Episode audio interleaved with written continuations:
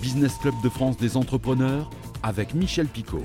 Bienvenue dans ce nouveau numéro du Business Club de France des entrepreneurs. Cette semaine, nous allons faire une rencontre. Figurez-vous, elle était pharmacienne, elle est devenue pâtissière. Quel cran et quelle audace.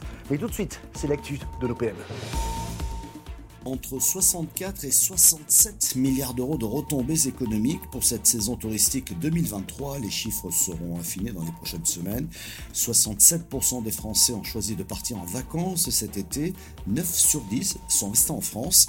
Une partie des Français vacanciers a choisi la montagne et les zones rurales.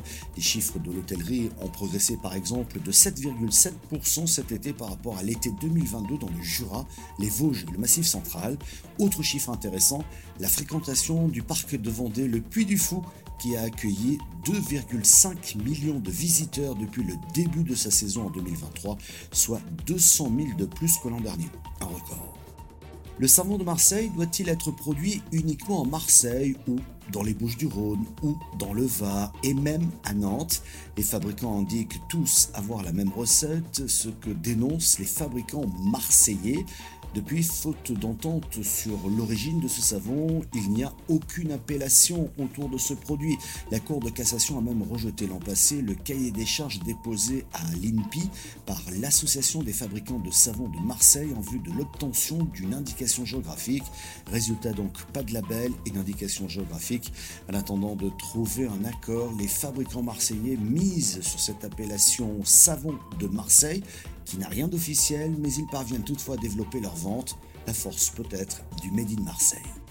Pour développer et digitaliser les ventes en ligne, Nature Avignon, spécialisée dans les compléments alimentaires et les gels de massage, a fait le choix d'éviter les agences et de racheter un pur player, Kilibri. Le montant de la transaction n'a pas été communiqué, mais le choix est audacieux.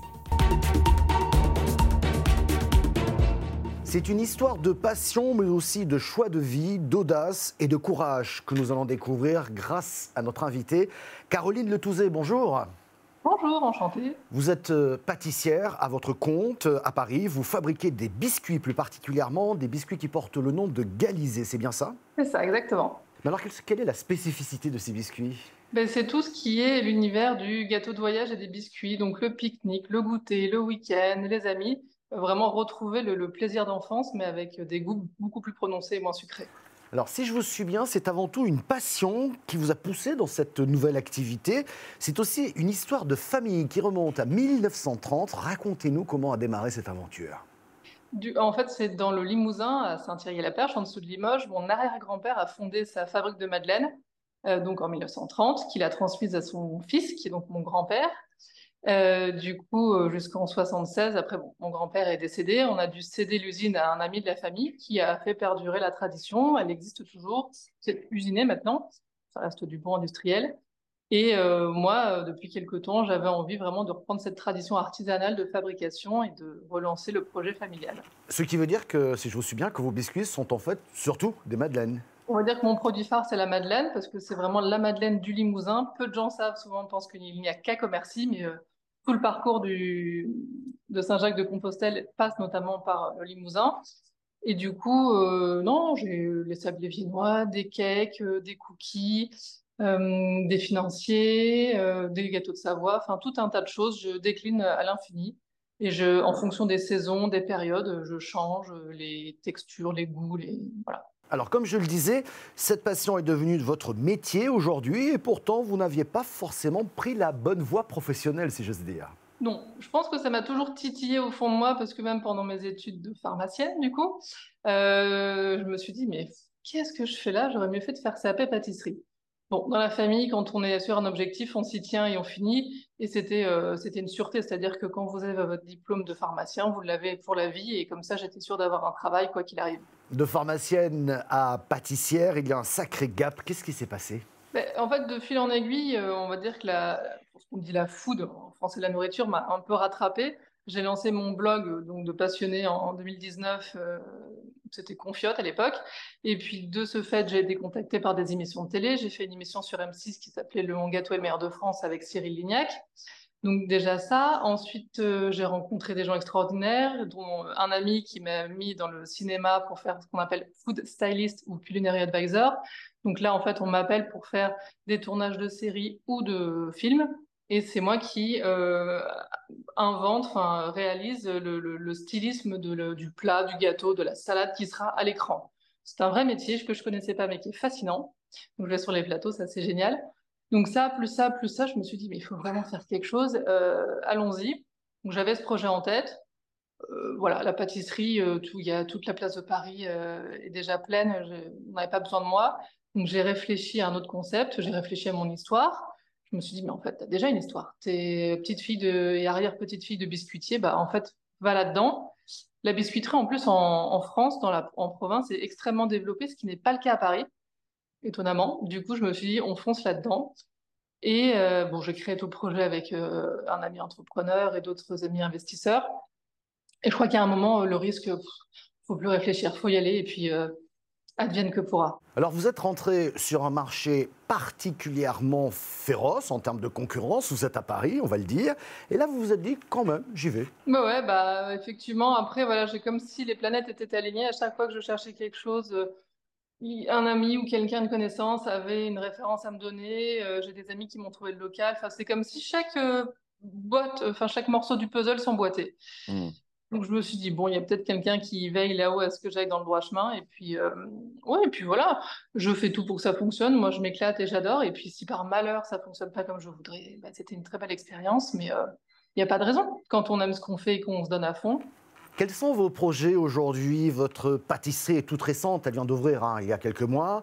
Euh, combien êtes-vous et, quelle est la feuille de route? Donc nous sommes euh, trois, donc j'ai un pâtissier, une stagiaire et moi-même. Euh, mon projet pour l'instant, c'est de faire vivre la boutique, que ce soit par la clientèle, plus les partenariats avec les hôtels, les restaurants. Et si tout se passe bien, pourquoi, développer, pourquoi pas développer une marque parallèle dans la grande distribution, mais ça, c'est un tout autre projet. C'est un peu un tremplin pour plus loin. Depuis 2019, l'entreprise lorientaise Bagou Boats fabrique des bateaux fonctionnant à l'énergie solaire. Après un catamaran, puis un scooter des mers, un bateau de plaisance est proposé depuis cette année par l'entreprise. Tout est fabriqué dans son atelier à Lorient.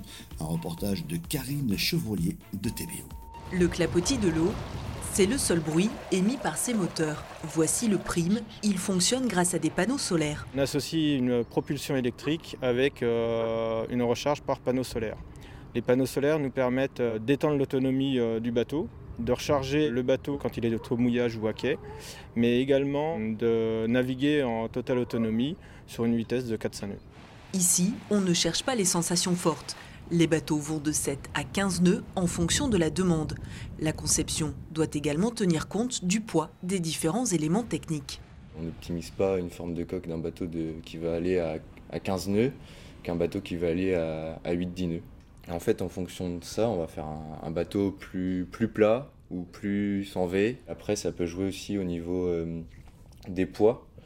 Donc, euh, nous, on fait des bateaux photovoltaïques, donc ce qui fait qu'il y a des batteries faut également savoir où on va mettre euh, les batteries euh, dans le bateau.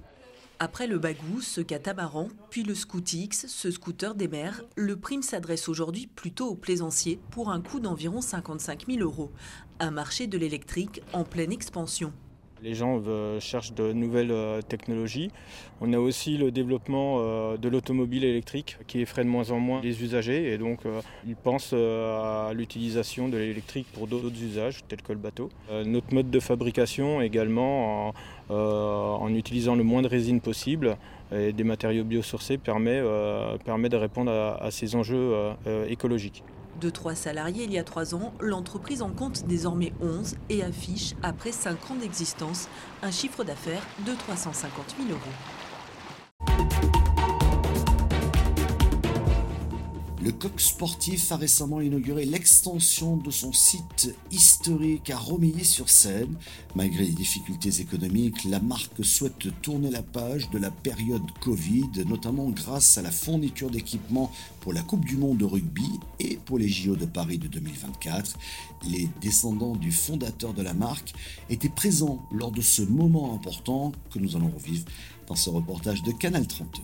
Pour la famille Camuset qui a porté la marque Le Coq Sportif, l'extension du site à Romilly-sur-Seine marque la continuité d'une histoire interrompue à la fin des années 80. C'est la mairie qui a récupéré cette usine-là pour la louer.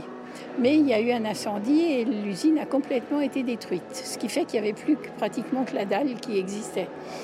Donc c'est une page qui s'est tournée. Et avant de construire la nouvelle usine, mon mari avait pensé à racheter cette partie-là, parce qu'il y avait deux parties, si vous voulez, euh, pour euh, faire une extension. C'est mon mari qui a dessiné le coq. Je suis d'autant plus fière que c'est sa patte un petit peu. Le coq sportif, euh, c'est terminé, j'avais 10 ans. 10 ans, c'est c'est l'âge où on a besoin de ses parents.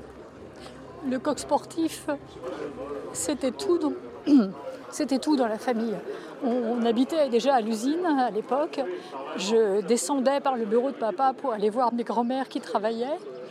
Euh, c'est le petit chocolat chaud au distributeur de café le dimanche matin.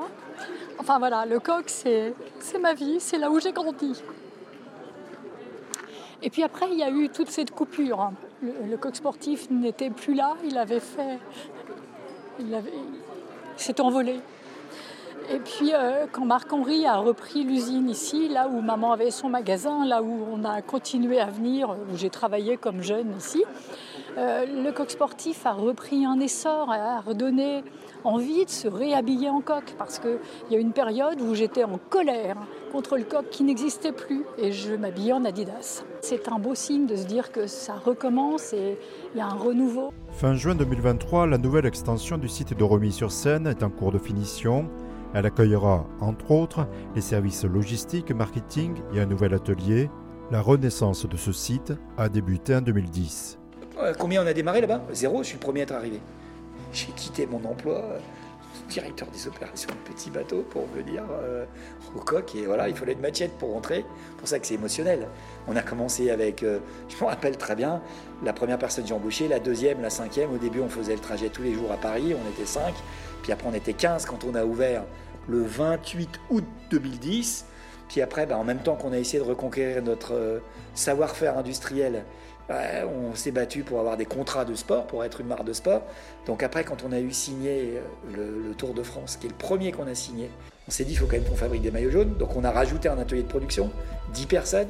Merci d'avoir suivi ce numéro du Business Club de France que vous pouvez retrouver en replay vidéo sur le site de votre télévision locale ou sur celui de l'émission. Nous sommes également disponibles à la radio, mais également en podcast audio. Merci de votre fidélité et à la semaine prochaine.